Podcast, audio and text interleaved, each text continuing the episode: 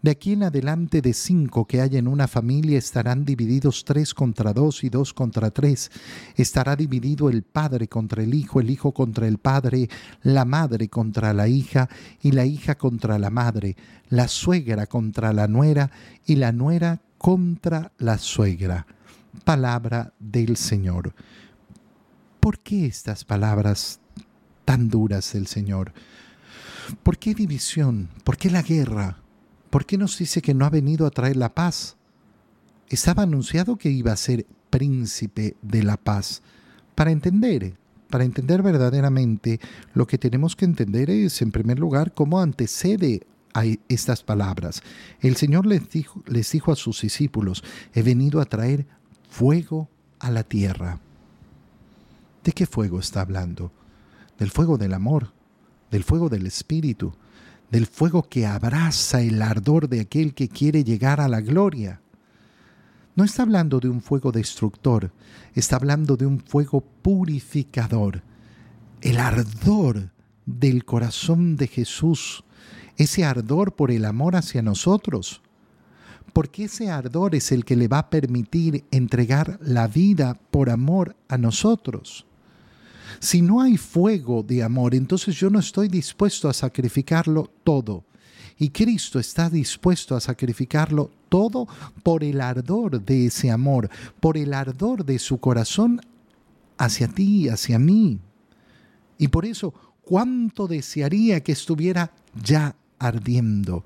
La gracia, el fuego de la gracia del Espíritu Santo que brota del corazón de Cristo para que nosotros podamos alcanzar esa gracia. ¿Y cómo lo explica el Señor? Tengo que recibir un bautismo. ¿De qué está hablando? De la cruz. De eso que nos ha recordado la carta a los hebreos. Como el Señor, viendo la gloria que se le proponía, estuvo dispuesto a tomar la cruz, a asumir la cruz, a vivir la cruz. Ese es el bautismo del cual está hablando en este momento. No está hablando de ese bautizo de penitencia de Juan, está hablando de aquello que va a producir el nuevo bautizo, porque el nuevo bautizo, el verdadero bautizo, el bautizo en el fuego del Espíritu Santo, viene de la cruz. Ese es el bautizo de Cristo, el derramamiento de su sangre. Y me angustio mientras llega. Me angustio mientras llega. Fíjate qué palabras tan hermosas. ¿Por qué? Porque cuando yo tengo un deseo ardiente en el corazón, quiero brindar la salvación a los demás. Eso es lo que nos está diciendo Jesús. Quiero brindar la salvación a los demás. Y me angustio. Quiero poderlo hacer ya. Quiero poder entregarles esa salvación ya. No quiero esperar más tiempo. Y entonces comienza el discurso sobre la guerra, sobre la división, sobre la paz. ¿Piensan acaso que he venido a traer la paz a la tierra? No. ¿De qué paz está hablando el Señor? El Señor está hablando de la paz de aquel que su corazón no lo, no lo mueve. La angustia de entregarme por el otro que tiene el Señor la angustia es, e, e, es, esa ausencia justamente de paz, pero no una angustia mala, sino esa angustia del deseo de entregarme al otro, de amar al otro. La angustia que tiene el enamorado sin ver a su amada. Esa es la angustia de Cristo. Y claro, el enamorado que no ve a su amada no, no tiene paz. Está esperando el momento de volverla a ver. Es preciosa la descripción.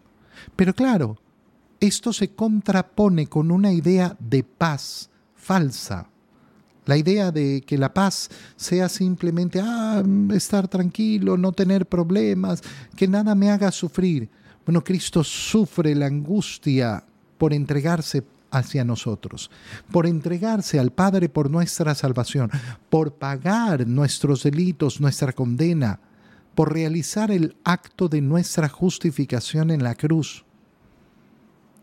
Esa no es la paz del mundo.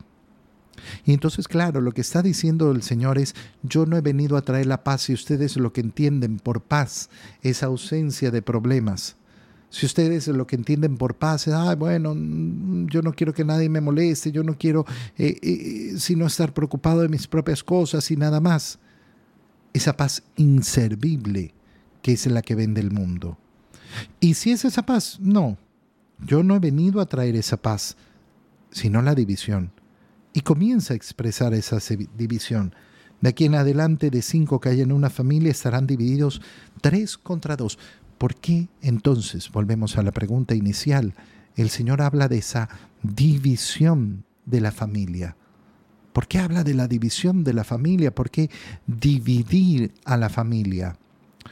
Porque aquel que conoce a Cristo, aquel que conoce por Cristo a Dios, sabe que no hay nada más importante. Y por eso en una familia se producirán divisiones por la fe, porque a unos les arderá el corazón por alcanzar la meta y a otros no. Y por eso van a existir siempre esos conflictos familiares donde la familia me obliga a poner a la familia en primer lugar y no poner a Dios en primer lugar. ¿Cuántas veces yo he escuchado personas que me dicen, es que no podía venir a misa porque la familia me dice que no sé qué, que no sé cuánto, que... que... Pero era Navidad. Era Navidad.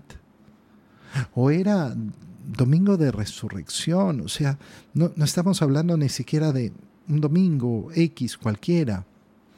No, era una fiesta tremenda. Sí, pero es que la familia presiona que si no vamos, que no sé qué, que no sé cuándo, que hay que ponerlos a ellos primero. Y ahí es donde efectivamente debe aparecer la división. La división de ese corazón que a imagen del corazón de Cristo late con fuerza y arde, arde en deseos de amar a Dios.